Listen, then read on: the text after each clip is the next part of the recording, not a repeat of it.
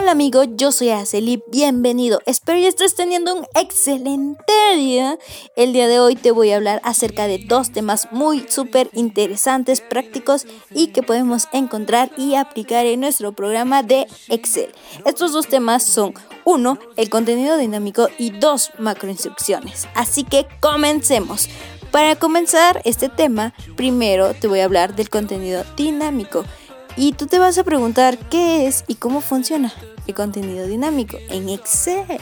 Entonces yo te voy a decir que fácilmente y prácticamente que un gráfico dinámico es una representación gráfica de los datos que contiene una tabla dinámica para imaginar esto como una proyección dinámica. Y entonces tú vas a decir, está bien, pero ¿qué es un gráfico dinámico? Bueno, para que lo puedas comprender mejor, te lo voy a comparar con un gráfico clásico. La diferencia de estos dos tipos es muy fácil, sino es por su fuente de alimentación.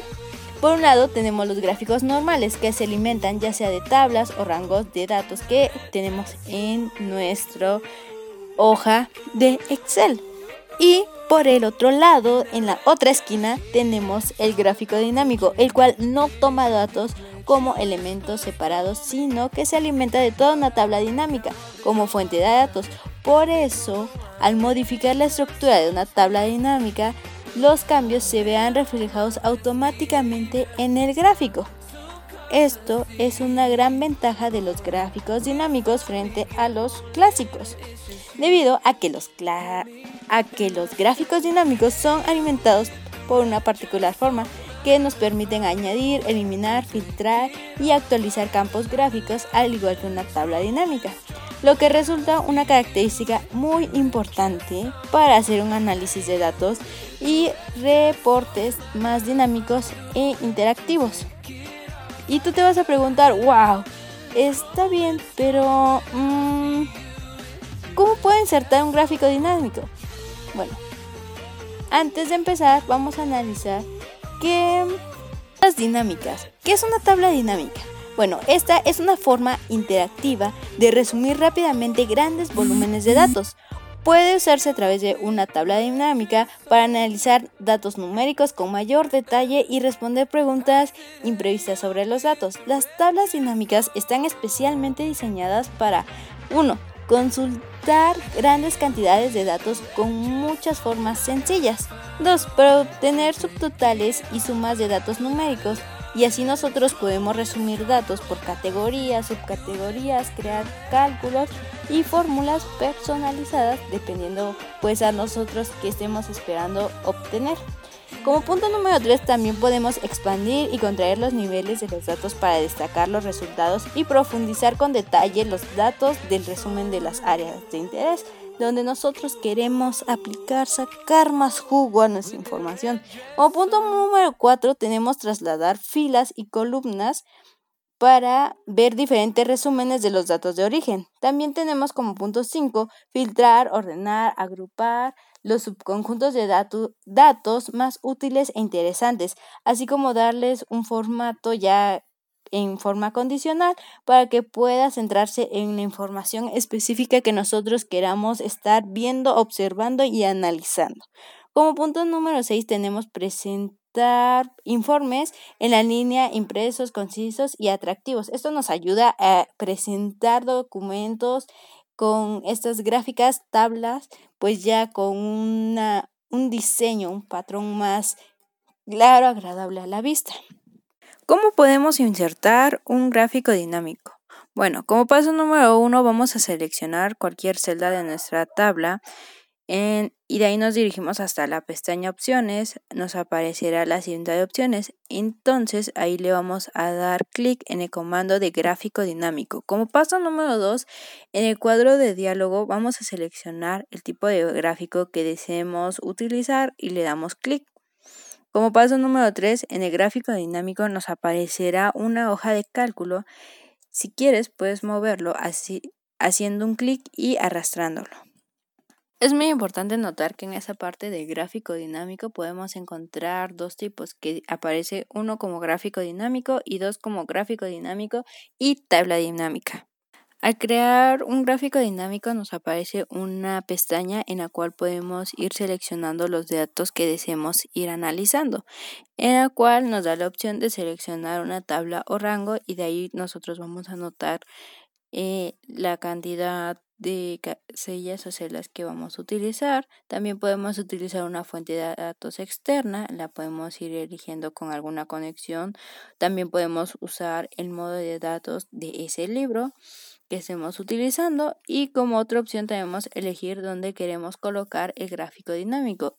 Este puede ser en una hoja nueva de cálculo o en la hoja de cálculo que estamos aplicando. Inclusive ahí abajo nos aparece la ubicación y nos señala el nombre de la hoja que estemos utilizando.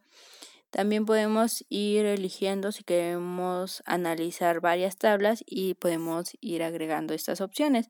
De ahí nosotros le damos aceptar. En el caso de crear una tabla dinámica nos aparece una pestaña similar a la que te acabo de mencionar. Es de la misma manera, nada más que en esta se va a crear una tabla como tal.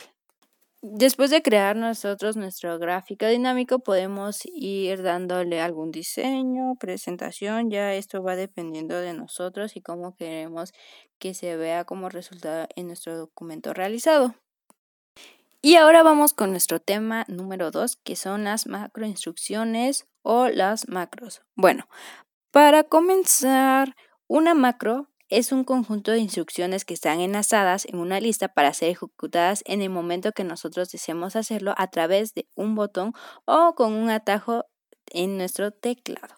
Bueno, las macros nosotros las podemos ir encontrando en el paquete de Microsoft y estas las podemos ir aplicando ya sea en Word, en PowerPoint, en Excel, por así decir, como poniendo un ejemplo. En este caso, las macros van a ir grabando en el momento que nosotros las vayamos aplicando a través de nuestro desarrollador. En nuestro menú desarrollador le damos un clic y ya de ahí en desarrollador en código podemos ver que tenemos macros y grabar una macro. Al darle un clic en grabar una macro nos abre una pequeña pestaña en la cual le vamos a insertar un nombre. De ahí dice tecla o método abreviado nos aparece un control más. De ahí en ese cuadrito vamos aplicando o poniéndole una tecla o una letra que nosotros deseemos y recordando vamos a aplicar control más esta letra que nosotros queramos poner. De ahí vamos a poner guardar en y ya nos aparecen estas opciones. En este libro en un libro nuevo o un libro de macros personal. Lo recomendable es dejarlo en este libro para que dado caso que queramos aplicarla en este mismo documento así va a ser y aquí se va a guardar y la podemos ir aplicando y le podemos también anotar alguna descripción ya sea como para que la vamos a utilizar o qué función realiza. Ya de ahí nosotros le damos a aceptar y esta automáticamente se pone a grabar. Eh, ¿Qué va a grabar? Nosotros podemos ir insertando información, fórmulas y ya de ahí vamos a ir desarrollando todo en nuestra hoja de cálculo. Y en dado caso que ya hayamos acabado de hacer todo este procedimiento, le vamos a dar en pausar la macro, de ahí la guardamos. En dado caso podemos poner un ejemplo, ya que acabas de grabar esto, puedes borrar todo y aplicarla en la celda que tú quieras. Esto también lo podemos ir haciendo en Word. En Word nos aparece desde la celda que estemos, nos pega todo, como si copiáramos y pegáramos.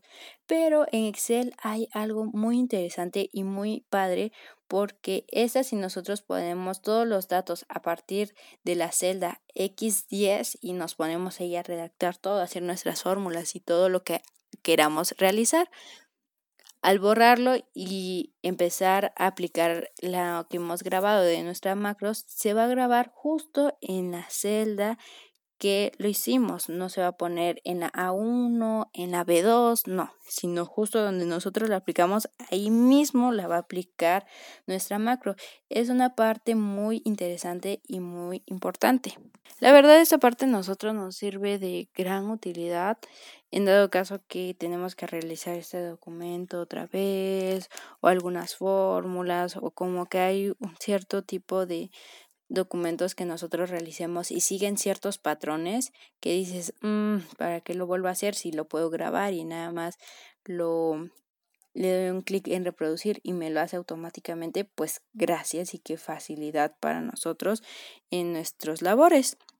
De ahí nos vamos a pasar a lo siguiente, que es... Y bueno, y por último, una referencia relativa. Esta se encuentra en una macro en Excel que significa relativo a la celda activa en ese momento. Así que tengamos cuidado con la elección de la celda activa tanto al grabar una macro de referencia relativa y cuando lo ejecutamos.